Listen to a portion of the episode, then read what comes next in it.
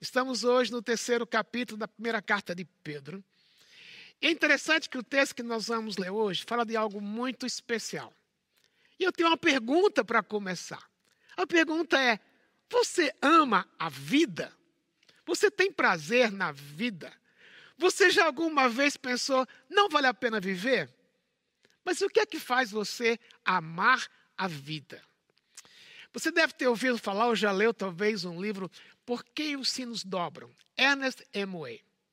Você pensa em alguém que teve prestígio, que teve poder na mídia, alguém que foi um best-seller em vários dos seus livros, alguém que era conhecido no mundo inteiro, andou pelo mundo inteiro fazendo palestras, passeando também, segundo ele, que teve todo tipo de mulher aos pés dele. Ele dizia que amava a vida. Sabe o que aconteceu? O fim dele suicidou-se. É uma discussão se ele realmente suicidou-se ou se realmente, como alguns dizem, ele estava é, limpando a arma e houve um disparo é, sem intenção e ele morreu. Mas o fato é que, se foi suicídio, como é que coloca suicídio com alguém que dizia a vida? Sabe outra pessoa também que teve todo o poder da sua época que alguém poderia ter? Alguém que teve todo o dinheiro que alguém poderia ter? Alguém que foi famoso? Alguém que foi reconhecido, talvez, ou com certeza, melhor dizendo, a melhor ou a maior inteligência da época? Teve mil mulheres aos seus pés. E no fim da vida, ele diz que tudo isso é vazio, é pura vaidade, não preenche o interior. Salomão disse isto. Outra pessoa que muitos de vocês conhecem, todo mundo conhece, Madonna. Numa entrevista, a revista Vogue, se não me engano, foi com a Alfred Whitney. Ela, alguém, a Alfred perguntou para ela, qual é o sentido da vida? Ela disse, ela era chamada de garota consumista, Miss Consumer. Ela disse que por muito tempo ela achava que fama, dinheiro, poder era o que trazia significado para a vida dela. Mas ela disse: nada isso tem, nada disso tem valor. O que é que tem valor? No texto que eu tenho esta manhã, simplesmente lidando com esta pergunta, embora que eu não vou ler, vou ler apenas uma parte do trecho agora. O apóstolo Pedro, citando o Salmo 34, diz: Quem quiser amar a vida e ver dias felizes, se você quer amar a vida, e ver dias felizes, preste atenção a este texto. Porque hoje eu quero falar sobre mantendo a esperança viva, tendo a esperança viva e como viver a vida de uma forma que lhe dá satisfação. O texto que eu tenho na primeira carta de Pedro, como estamos estudando esta carta, no capítulo 3. E o texto começa com a frase, dizendo, na sua Bíblia talvez esteja escrita a frase finalmente, não é o fim da carta, é o fim de um tema que Pedro está desenvolvendo. Ele, falou sobre, ele falou sobre a nossa relação com o governo, ele falou sobre a relação com patrão e empregado, ele falou com a relação entre marido e mulher, como vimos domingo passado, na pregação do pastor Humberto. E terminando esta, estes, esta área do livro, essa secção do livro, ele diz assim: quanto ao mais, ou finalmente, quanto ao mais tenham todos o mesmo modo de pensar, sejam compassivos, amem-se fraternalmente, sejam misericordiosos e humildes. Não retribuam mal com mal, nem insulto com insulto. Ao contrário, bendigam. Pois para isso vocês foram chamados, para receberem bênção por herança. Por quê? Quem quiser amar a vida e ver dias felizes, guarde a sua língua do mal e os seus lábios de falsidade. Afaste do mal e faça o bem. Busque a paz com perseverança, porque os olhos do Senhor estão sobre os justos e os seus ouvidos estão atentos à sua oração. Mas o rosto do Senhor volta-se contra os que praticam o mal. Você tem nos ouvido falar do contexto histórico dessa carta. Uma situação em que havia perseguição, embora quem recebeu esta carta, as pessoas que receberam, moravam na região que hoje é a Turquia, estavam longe, bem longe de Roma, mas o poder de Roma chegava lá. a perseguição sobre os cristãos. Viu na iminência de serem presos a qualquer instante se fizesse alguma coisa errada, simplesmente porque eram cristãos. Perderam paz, perderam emprego, perderam serviço. Um momento em que talvez, para eles se imaginaram, eu queria ouvir de Pedro como realmente eu atravessar esse período de dor, de perda. Realmente Pedro fala sobre isso. Mas Pedro tinha uma preocupação. Era que eles fossem vistos no mundo onde estavam. Eles fossem conhecidos por um traço de vida. Um traço de vida que traz alegria, a despeito de circunstância. Uma vida que vale a pena viver a despeito de circunstância. Como é essa vida? Eu creio que a pergunta é como eu posso viver uma vida alegre, uma vida que cuja satisfação não depende da circunstância. Esse texto nós vamos ver três respostas a essa pergunta. A primeira resposta é para viver esta vida de uma forma que satisfaça, que você ama essa vida. Primeira atitude é a atitude de amar. Amar as pessoas. Olha o começo do versículo 8 que diz assim: Quanto ao mais, tenham todos o mesmo modo de pensar, sejam compassivos, amem fraternalmente, sejam misericordiosos e humildes. São cinco aspectos desta forma de amar. Como é que Pedro e como é que Deus quer que você viva no mundo marcado por essa pandemia atualmente? Como é que você pode expressar esse amor? Tem cinco aspectos. Primeiro, ele diz para vocês tenhamos o mesmo modo de pensar. E não quer dizer que todo mundo tem que pensar a mesma coisa. Não quer dizer que você não pode ter sua opinião diferente da minha. Porque isso não acontece. Qual é a realidade? Pessoas têm conflitos. Na Bíblia, Paulo e Barnabé tiveram conflito por causa de João Marcos. A igreja de Jerusalém teve que lidar com o conflito que havia nas igrejas de Antioquia, daquela região, porque eles pensavam diferente sobre algumas coisas, sobre se podia ou não comer carne, que, eram, que foram sacrificadas aos ídolos. Todos nós temos conflito. Nós não podemos ter conflitos ou divergência de opinião em coisas que são básicas. Por exemplo, todos nós, se somos realmente seguidores de Jesus, temos que ser unânimes em crer que salvação é unicamente pela fé. Não é Jesus e mais alguma coisa, pela fé apenas em Jesus, no sacrifício que ele fez. Não podemos ter divergência sobre Deus. Deus é um Deus triuno, Deus Pai, Deus Filho, Deus Espírito Santo, que subsiste em forma de um só Deus não podemos negar que a Bíblia ela é inspirada por Deus nos seus escritos originais. Nisso não podemos abrir mão. Mas podemos abrir mão sobre formas de culto, sobre formas de música. Alguns gostam de música mais antiga, alguns mais de música contemporânea. A forma de bater, se é por imersão, se é por aspersão, se é por efusão. A forma da ceia. Se todo mundo que é crente pode receber a ceia, só apenas os batistas podem receber quando são na igreja batista. A forma de usar roupa. Homem não pode usar, mulher não pode usar é, calça comprida, mulher não pode usar batom. Isso é secundário. Nisso podemos divergir. Mas tem uma coisa que a palavra significa. É naquilo que é fundamental. Por exemplo, querer honrar a Deus, ter uma vida que reflete Deus. Isso é fundamental e precisamos ter a mesma forma de pensar. Aquilo que eu faço na igreja precisa honrar a Deus. E aquilo que desonra a Deus, eu preciso jogar fora. Isso é expressão de amor, porque eu posso discordar de você, você discordar de mim, mas todos nós temos o mesmo alvo. Podemos ter ideias diferentes daquilo que é secundário, mas o nosso alvo é honrar a Deus com o nosso estilo de vida e amar, como Jesus falou. Segunda palavra que descreve esse amor é a palavra compassivo. É interessante que essa palavra é formada em duas outras, ela tem um prefixo na, palavra, na língua grega, sum, e outra palavra que está junto é patês. Patês significa sentir. E compaixão tem a ideia de sentir junto. É sentir a dor do outro. É entender que a dor do outro é minha dor, dor do outro. Assim como Jesus sentiu. Isso é um desafio para nós. Porque tem muito a ver com o que a gente sente, não é questão, a questão de eu vou hoje resolver ser compassivo. Mas o que Pedro está dizendo aqui, você ama. Então, se você ama, Procure sentir a dor do outro. Procure sentir aquilo que de dor o outro está passando. Sinta junto. Viva de uma forma que a dor do outro é a sua própria dor. E quando você sente isto, isto é uma forma de amar. É um desafio para a gente. Porque imagine no contexto histórico, quando aquele oficial romano chega, batia na porta de um cristão e dizia: Eu vou levar seu pai, porque seu pai não obedece a César, ele vai ser morto.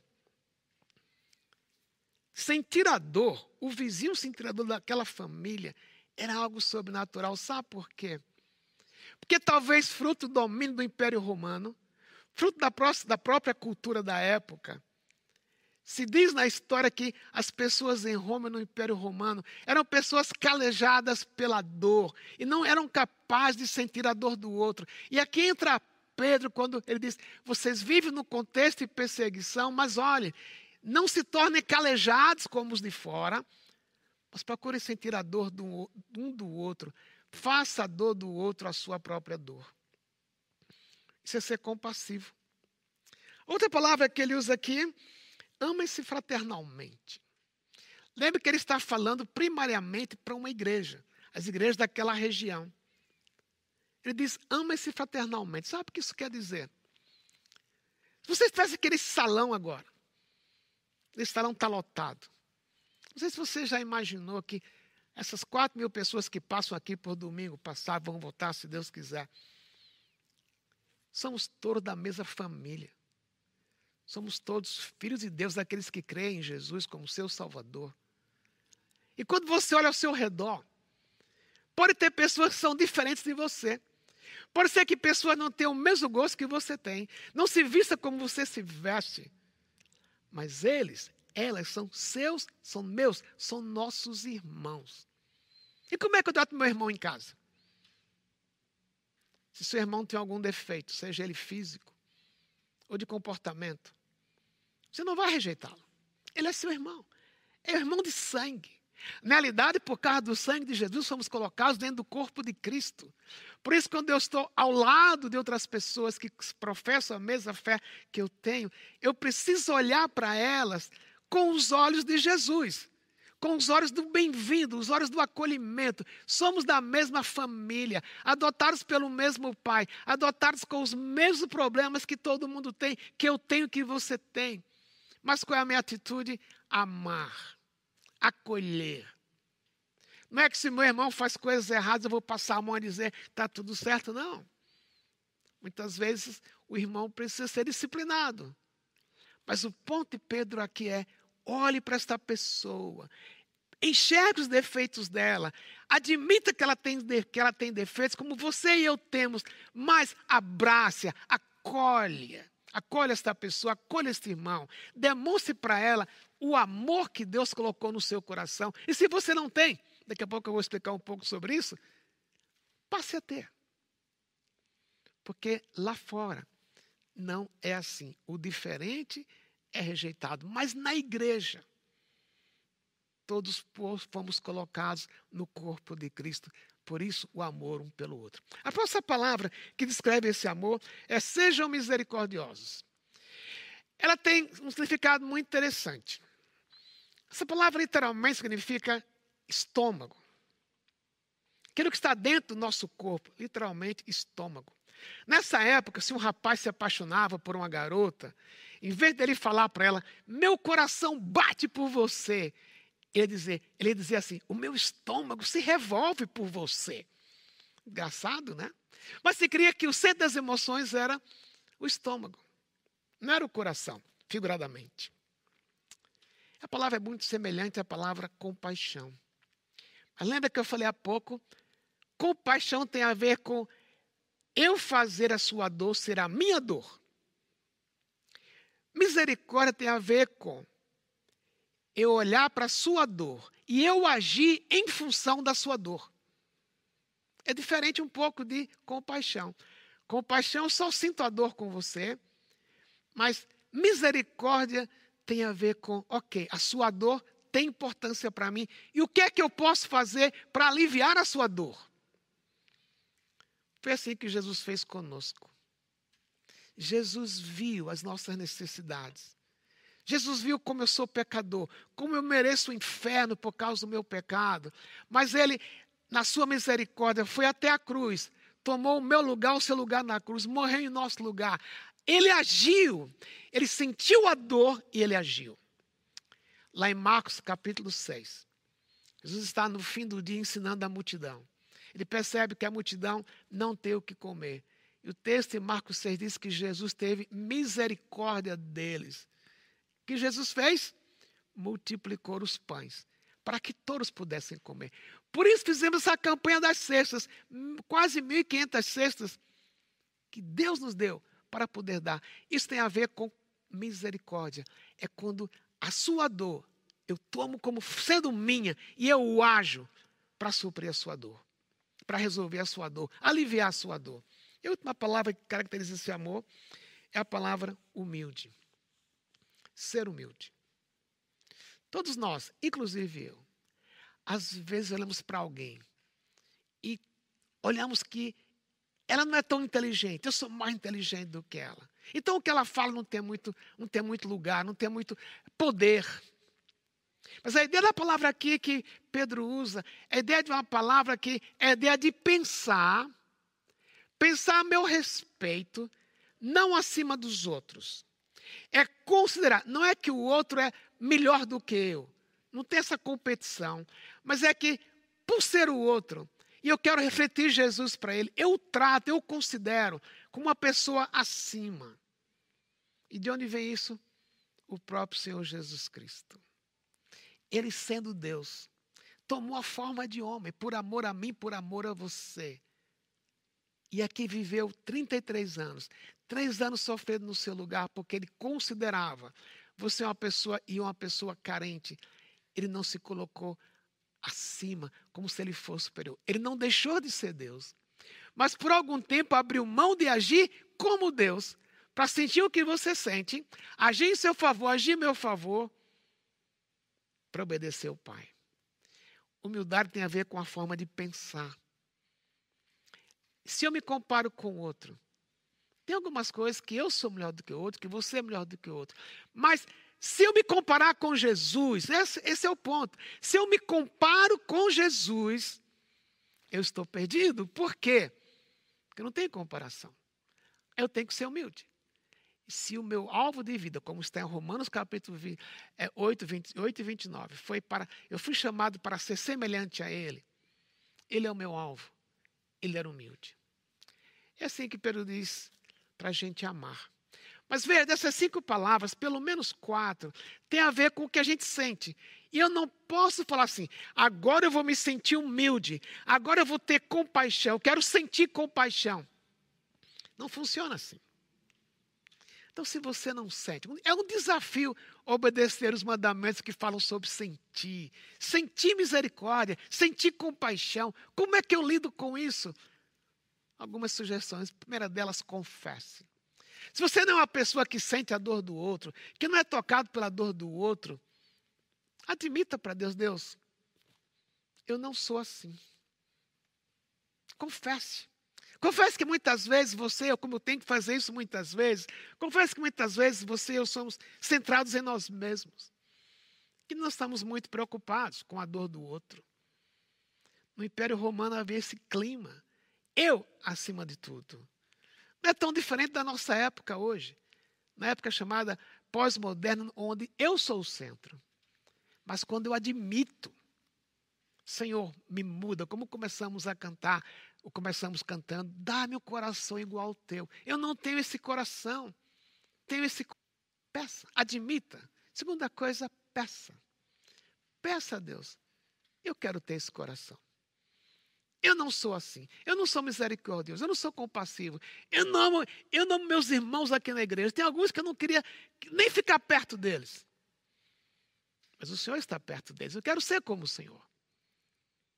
Peça isso para Deus. E a terceira coisa é comece. Não espere começar a sentir. Haja, comece a agir. Se você precisa ser amoroso com alguém e você é rude com essa pessoa, admita e diga a Deus, me dê a oportunidade de praticar esse amor para com ela. ou para com Ele. Se eu esperar até a hora que eu vou sentir, me mostra, eu estou demonstrando que eu não estou afim de sentir. Mas se eu começo a agir na dependência do Espírito Santo que habita em você, que habita em mim, o sentimento começa a ser moldado pelo que eu conheço. Quer viver uma vida que dá prazer? Tenha, como dissemos, a atitude certa. Ame as pessoas. Mas o texto continua. Quer amar a vida? A próxima atitude é tenha a linguagem correta. Tenha uma linguagem que abençoa. Olha o que o texto diz. Não retribuam mal com mal, nem insulto com insulto. Ao contrário, bendigam, pois para isso vocês foram chamados para receberem bênção por herança. O que é que você acha que aquelas pessoas que ouviram a carta passaram a sentir quando um oficial romano veio na casa deles tirou o que eles tinham, o levou um parente, o pai, o filho, a, mãe, para ser devorada pelas feras na cidade. O que, é que você acha que eles sentiam? Se fosse eu, eu ia talvez orar, ou querer orar, como Davi algum, uma, algumas vezes orava pelos seus inimigos, nos chamados salmos imprecatórios. Uma vez Davi disse assim: Deus, quebra os dentes dentro da boca dos meus inimigos. Já orou assim? Ou pelo menos sentiu alguma vez assim? Estamos falando de sentimentos. E na hora que a gente tem um sentimento ruim com alguém que nos fez mal, o normal é a gente revidar. Como ele diz aqui, não retribuam mal com o mal. Eu sei que na sua vida, como na minha vida, alguém já fez algo mal. A palavra mal aqui tem a ver com aquilo que é de origem, que é aquilo que é de natureza ruim. Não é um ato isolado, é aquilo que parte do coração da pessoa, aquela atitude que tem a ver simplesmente com o pecado, porque ela é pecadora. A inclinação. Fazemos o mal porque somos inclinados para o mal, porque somos pecadores. Ele diz: não retribuam o mal com mal. Ele diz também nem insulto com insulto. Você já foi insultado? Eu já. A ideia da palavra insulto aqui que Pedro usa carrega o sentido de aquilo que eu falo, aquilo que você fala que causa dano no outro. Aquilo que você fala para alguém que faz o outro sentir-se para baixo, que põe o outro para baixo. Quem é que nunca fez isso? Especialmente quando alguém faz isso para você ou você já fez para alguém. Você pode dizer assim: bom, nesse teste eu passei, eu nunca, eu nunca insultei ninguém, eu nunca tive uma atitude pecaminosa contra alguém. Talvez, será que é verdade? Será que você nunca matou alguém com as suas palavras? Eu não matei alguém com as minhas palavras. Nesse contexto de pandemia, em casa, perdemos a paciência com o filho, perdemos a paciência com o cônjuge. Ou o cônjuge perdeu a paciência com você, o filho perdeu a paciência com você. Qual é a nossa tendência? Pagar mal por mal. Mas olha a loucura que Deus nos manda viver. Ele diz: não retribuam mal com mal, nem insulto com insulto. Ao contrário, bendigam. Bendigam. Isso é totalmente fora do normal. Isso é contra a cultura, como eu falei há pouco, da, do Império Romano, em que havia, as pessoas eram calejadas por causa das dores. Esse tempo de pandemia talvez pode ter calejado você, tornado você uma pessoa insensível, uma pessoa que permite a expressão, solta os cachorros quando você quer, não está nem preocupado com o que o outro vai sentir. Ou, ou, pelo contrário, pessoas soltaram os cachorros em cima de você, insultaram você. O que é que você faz? O que é que eu faço? Falaram mal de mim, falaram mal de você. O que é que eu faço? Falaram mal nas minhas costas, sobre mim. O que é que eu faço? O que é que você faz? Bendiga. Bendiga. Tem várias maneiras da gente bem dizer alguém. A gente pode orar por essa pessoa. A gente pode achar alguma forma de servi-la. Mas a, a maneira mais prática de bem dizer alguém é falar bem dela. Será que é possível falar bem de alguém que me insultou? Lembra que falamos há pouco, aqui nesse contexto de igreja? São meus irmãos, a mesma família. E eu bem dizer, falar bem daquele que me prejudicou, é a palavra de Deus que está dizendo: bendiga. Ele dá razão. Por isso, vocês foram chamados. Que chamado? Você e eu fomos chamados para refletir Jesus. Você e eu fomos chamados para, no mundo calejado pelo pecado, a gente amar quando normal é odiar. Nós somos chamados para, no mundo permeado pela individualidade desta época, desta cultura, a gente pensar de uma forma para fora. Porque esse é o modelo de Jesus. Um pouco antes, no capítulo 2, olha que Pedro fala a respeito de Jesus. Para isso vocês foram chamados, pois também Cristo, Cristo é o modelo, também sofreu no lugar de vocês, deixando-lhes exemplo para que sigam os seus passos.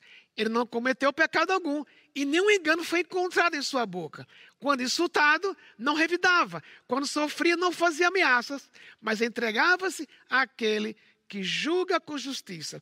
Ele mesmo levou em seu corpo os nossos pecados sobre o madeiro, a fim de que morrêssemos para os pecados e vivêssemos para a justiça. Por suas feridas foram curados. Quando alguém lhe insulta, quando alguém me insulta, é uma ferida. Dói na alma. Quando somos injustiçados, quando somos mal falados, quando fofocam ao nosso respeito. Como é que eu reajo? Como Jesus. Quando insultado, não revidava. E aqui ele diz que para isso você foi chamado. Para esse estilo de vida. Um estilo de vida que ama, um estilo de vida que usa a língua da forma correta, que em vez de insultar, bendiz. E ele fala uma coisa aqui. Por isso vocês foram chamados para receberem bênção por herança. Aqui, com certeza, Pedro não está falando da bênção no porvir quando encontrarmos com Jesus, quando morremos e formos direto para o céu porque cremos nele. Se a nossa salvação seria confirmada pelas nossas obras, até pela nossa língua. Você está falando sobre isso? Tem a ver com estilo de vida. Quando você apanha, você abençoa. E aqui diz que você vai receber uma bênção. Que bênção é essa? Não está claro. Ele não diz. Mas será que a alegria de ser visto como Jesus não é talvez uma das maiores bênçãos que nós podemos ter? De o um mundo ver em nós, não para a nossa glória, mas para a glória de Deus, sermos vistos como pessoas que parecem com Jesus. Há um tempo atrás eu li a história de um rapaz chamado Tim. Tim era muito querido na sua igreja, na sua igreja local pelo seu caráter, pelo seu estilo de vida, pela maneira como ele lidava com os jovens na igreja. Também ele era um atleta na universidade onde ele estudava. Era na universidade muito reconhecido jogador de voleibol. Certo dia, no supermercado da sua cidade, ele viu que alguém ia ser assaltada. Uma pessoa ia ser assaltada. E ele foi procurar ajudar, tentar segurar o assaltante. O assaltante deu um tiro no time e o time morreu. Algumas horas depois ele morreu. Os jovens da igreja ficaram revoltados com Deus. Como é que Deus deixa uma pessoa tão boa embora, e embora daquela forma, assassinado? O tempo foi passando, foram entendendo que, em última análise, Deus tem a soberania dele sobre a vida do time. Mas algo marcou aqueles jovens. Algum tempo depois, o pai do time, chamado Duane, ele foi até a penitenciária onde o assassino estava preso. Ele expressou para o assassino a dor que ele havia sofrido por causa do filho que havia assassinado, sido assassinado por aquele homem. Mas ele disse: Eu vim aqui para falar para você que eu te perdoo. Mas há algo muito mais significativo. É que só Jesus pode perdoar os seus pecados. E Jesus morreu por você. Jesus ama você. Eu queria que você soubesse disso. Para aqueles jovens, aquilo foi um impacto maior do que a própria vida do time. Porque ele viu naquele homem. Tinha toda razão para insultar, para vingar-se. Mas preferiu bem dizer o assassino. Quer amar a vida? Ame as pessoas. Quer amar a vida? Use a sua língua para bem dizer, não para falar mal de ninguém. Mas Pedro traz o suporte para essa ideia, baseado no que Deus disse. E ele vai citar o Salmo 34, que eu creio que é o salmo preferido dele, porque já três vezes ele cita o Salmo 34 nesta carta. E ele diz: Pois, quem quiser amar a vida e ver dias felizes, guarde a sua língua do mal e os seus lábios da falsidade. Afaste do mal e faça o bem. Busque a paz com perseverança. Você quer amar a vida? Fuja dos conflitos. Você vai ter conflitos. Paulo e Barnabé tiveram conflitos, como eu falei. Davi e Absalão tiveram conflitos, você sabe a história deles. Mas, existe um imperativo aqui. Busque a paz. Empenhe-se por alcançá-la. Dois verbos. O primeiro verbo carrega a ideia daquilo que você é, procura com perseverança. Aquilo que você vai atrás de verdade. Aquilo que você reconhece que não tem como abrir mão. É importante para você. Quer um exemplo, você que é jovem, que está nos ouvindo. Quando você vai ter a prova do Enem, o que é que você sonha? Você está estudando para ir bem na prova. Você está buscando. E você abre mão de muitas coisas para poder ir bem no Enem. Por isso, Pedro usa a expressão busque a paz com perseverança. Outro verbo que ele usa carrega o sentido de disciplina. Não é de repente que eu vou ter paz com alguém. Não é de repente que eu vou ter um coração perdoador. Não é de repente que eu vou amar. Mas se eu viver na disciplina, na dependência de Deus, eu vou ter esse tipo de vida. Aqui não é a paz entre você e Deus, não é a paz interior que Jesus dá, é a paz entre eu e você, entre você e alguém. Alguém que fez mal a você, que você precisa perdoar. Alguém para o qual você fez mal e você precisa pedir perdão, porque você sabe que a distância está aumentando entre vocês, vocês não se falam mais. Estão muitas vezes no culto nesse salão, mas você espera, tomara que fulano não venha hoje. E você encontra com ele justamente no estacionamento e um desvia do outro. É falta de paz. Pero diz: busque, busque essa paz. Mas é o que ele acrescenta. Ele diz: os olhos do Senhor estão sobre os justos e os seus ouvidos estão atentos à sua oração. Se você não está em paz com alguém, ore, peça a Deus ajuda.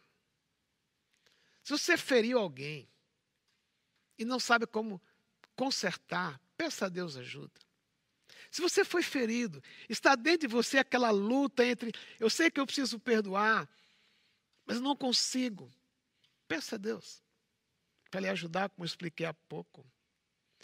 Porque os olhos do Senhor estão sobre você.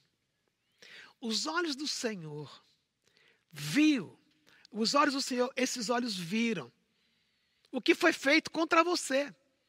Os olhos do Senhor viram quando você foi insultado, quando você foi injustiçado, quando você foi amaldiçoado por alguém, quando alguém falou mal de você. Os olhos do Senhor viram. Mas sabe o que o Senhor disse?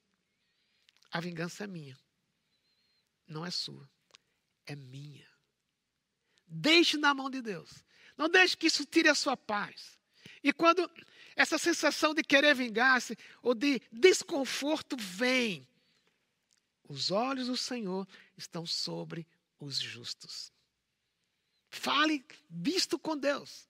Não deixe isso acumular. Mas tem uma coisa ainda interessante. Ele diz que o rosto do Senhor volta-se contra os que praticam o mal. É delicado falar isso. Mas o rosto do Senhor é uma expressão que se repete no Antigo Testamento. Tem a ver com julgamento. O rosto do Senhor voltou-se contra Sodoma e Gomorra. O do Senhor voltou-se quando Israel estava num nível de idolatria insuportável. Sabe o que isso quer dizer? Que quando eu insulto você, quando eu sou injusto com você, eu preciso lembrar que Deus viu também e que Deus pode me disciplinar. Por isso, para viver uma vida gostosa, que vale a pena levantar, eu preciso buscar essa paz. Mas isso vem de quê? Se eu creio no que está escrito aqui. Se eu entendo isso como palavra de Deus. Por isso, alguém que quer amar a vida, tem a atitude correta que amar as pessoas.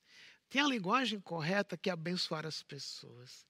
Tem a confiança correta que se você agir desta forma,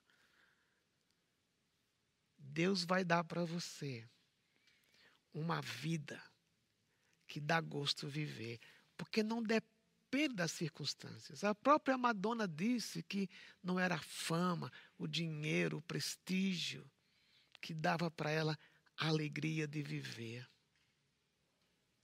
Mas a Bíblia diz, Jesus disse que ele veio para nos dar vida e vida em abundância. Vida em abundância significa satisfação com a vida, independente do que a vida me traz. Porque a alegria pela vida, o amor pela vida não depende do externo, mas daquilo que eu tenho dentro de mim. E eu sou habitado pelo Espírito Santo. E ele me capacita para ter a atitude correta que é amar as pessoas, usar a linguagem correta que é bem dizer as pessoas, confiar em Deus, porque Ele me capacita para confiar em Deus. Dos anos 150, 160, conta Tertuliano, um historiador da igreja primitiva. Tertuliano conta nos seus escritos que naquela época era comum os imperadores romanos mandarem espias para ver como eram as reuniões dos cristãos, na expectativa de que, se os espias vissem alguma coisa contrária ao Império Romano, esses cristãos poderiam ser perseguidos, poderiam ser mandados para as férias no Coliseu Romano e assim por diante. Mas Tertuliano conta que, certo dia, um desses espias voltou para o imperador romano. E o romano, o imperador perguntou: O que é que você viu? O espia conta disse que os cristãos eram um povo, eles eram um povo muito estranho, porque eles se reuniam no salão, uma sala, onde não havia nenhuma imagem, mas eles falavam de um certo Jesus que não estava certo Jesus, que estava ausente, mas eles falavam com tanto entusiasmo que parecia que aquele Jesus ia voltar dali algumas horas, dali alguns minutos. Aí o espia complementou. Mas tem uma coisa ainda mais singular. O imperador Romano perguntou: o que é que foi? Ele disse: Eu nunca vi um grupo de pessoas que se amam tanto como eles. Eu nunca vi um grupo de pessoas que se amam tanto como eles. Isso parece utópico. Mas essa é a realidade que Deus quer produzir em você e em mim.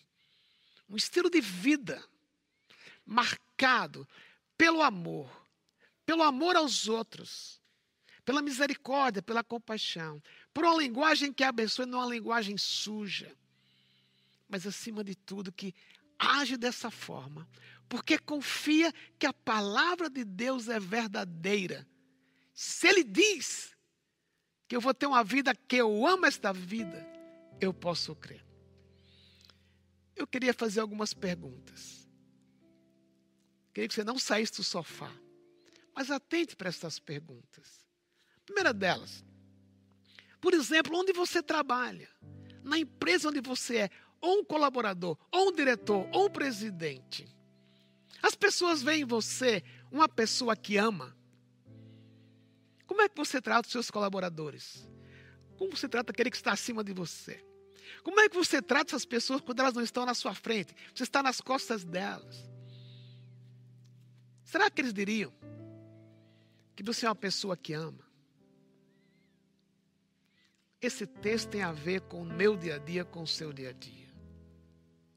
Outra pergunta. Tem alguém que, com esta pessoa, eu usei a minha língua da forma errada? Que eu falei mal dela, nas costas dela? Que eu agredi com as minhas palavras? Ou que eu revidei aquilo que eu ouvi? Esse texto tem que fazer sentido para você e para mim. Porque se eu sigo Jesus, a minha linguagem precisa mudar. Ou tem alguém que você ouviu que falou mal de você, que lhe agrediu pelas costas, que foi injusto com você. E você está lidando com isto porque é difícil perdoar. Hoje é o dia. Agora é hora de você dizer: Senhor, trata com isto, trata comigo. Começamos esse culto cantando essa música. Dá-me um coração igual ao teu. Eu tive uma listinha negra no meu bolso. Pessoas que me machucaram, que falaram mal de mim. Eu já tive isso. E eu sei o que é isto. O quão difícil foi admitir para Deus. Eu tenho raiva de fulano. Se eu pudesse escrever fulano longe daqui. Mas quão libertador é quando eu admito. Admito meu desejo de vingança. E eu digo: estou errado, Deus. Perdoa-me. E ajuda que a minha língua fale bem daquela pessoa. Isso é loucura. Isso não cabe no mundo calejado pelo pecado. Mas por você ser habitado pelo Espírito Santo, isto pode acontecer. Eu queria que você não saísse do sofá agora, te peço novamente. Ouça esta música. Preste atenção à letra dela. Quem sabe ela, ela é uma oração que você e eu precisamos fazer. E depois da música, eu quero orar com você, por você e por nós. Ouça esta música. Já pensou se a cara da nossa igreja fosse esta? Cada um que entra aqui, quando voltarmos a esse salão, poder perceber que amamos, a nossa linguagem é uma linguagem que abençoa, e a nossa confiança está e confiança em Deus. Aqui talvez não seja tão difícil amar um ao outro. Estamos juntos cada culto, uma hora e meia, uma hora e quarenta e cinco minutos. Mas na sua casa, na minha casa, será que eu sou visto assim? Amanhã, quando você entrar no, na tela do seu Zoom ou do seu é, aplicativo de conexão com, seu, com seus colegas de trabalho, como é que eles vão olhar para você? Como é que meu filho olha para mim quando eu chego em casa? Minha esposa? Como é a minha linguagem? Em suma, quando Pedro começa o texto dizendo, finalmente, está dizendo, foi, é difícil submeter-se ao governo, ao imperador. É difícil submeter-se ao seu chefe. É difícil submeter-se ao seu marido. Mas acima de tudo, você pode amar a vida quando você ama, quando sua linguagem abençoa e quando você confia em Deus. Por isso eu queria orar por mim e por você agora. Pedir que Deus produza em nós este amor pela vida que vem do amor a Ele. Eu creio que o maior elogio que nós poderíamos receber como filhos de Deus é as pessoas dizerem: o Lisânias ama o João ama, o Pedro ama, porque ele ama Jesus. Porque, como Pedro disse, para isto fomos chamados. Mas por mim mesmo, por você mesmo, por você mesma, nós não conseguimos. Mas lembre, nós temos o Espírito Santo que habita em nós, que nos capacita para isso. Por isso quero orar por você e por mim agora. Por mim e por você eu quero repetir para que isso seja a nossa cara. E se essa é a minha cara, essa é a sua cara, essa é a cara da igreja, que nós queremos construir. Vamos orar. Pai querido, abençoe-me, abençoe-nos a sermos esse tipo de gente, tipo de pessoa que reflete Jesus, como o texto diz, para isso fomos chamados. De modo que a nossa vida tenha sentido, de modo que a gente possa ter prazer nesta vida, a despeito de qualquer circunstância, como aqueles que receberam esta carta passaram a ter. Viviam sob perseguição, sobre perda de emprego, perda de familiares queridos. Mas eles amavam a vida. E nós te pedimos que o amor que nós temos, venhamos a ter pela vida, seja fruto do amor que temos para com o Senhor. Para que não sejamos enganados por prazeres passageiros mas que possamos, cada vez que lemos na palavra como devemos agir, como vimos hoje, a gente agir na dependência do Teu Espírito Santo. Isso eu peço por mim, por cada um que está nos ouvindo agora, cada família que está aqui. E por isso também queremos dizer que a graça do Senhor Jesus Cristo, que o teu amor nos encha para podermos amar como o Senhor nos ensina. Mas que o poder e a comunhão do Espírito Santo que habita em nós nos prepare e nos capacite para esta vida que o Senhor nos escreveu hoje. Assim oramos por cada um de nós, em nome de Jesus. Amém. Antes da gente ir embora, duas coisas que quero relembrar. Eu vi pelo chat que algumas pessoas perguntaram se ainda podem participar da campanha das cestas básicas. Pode.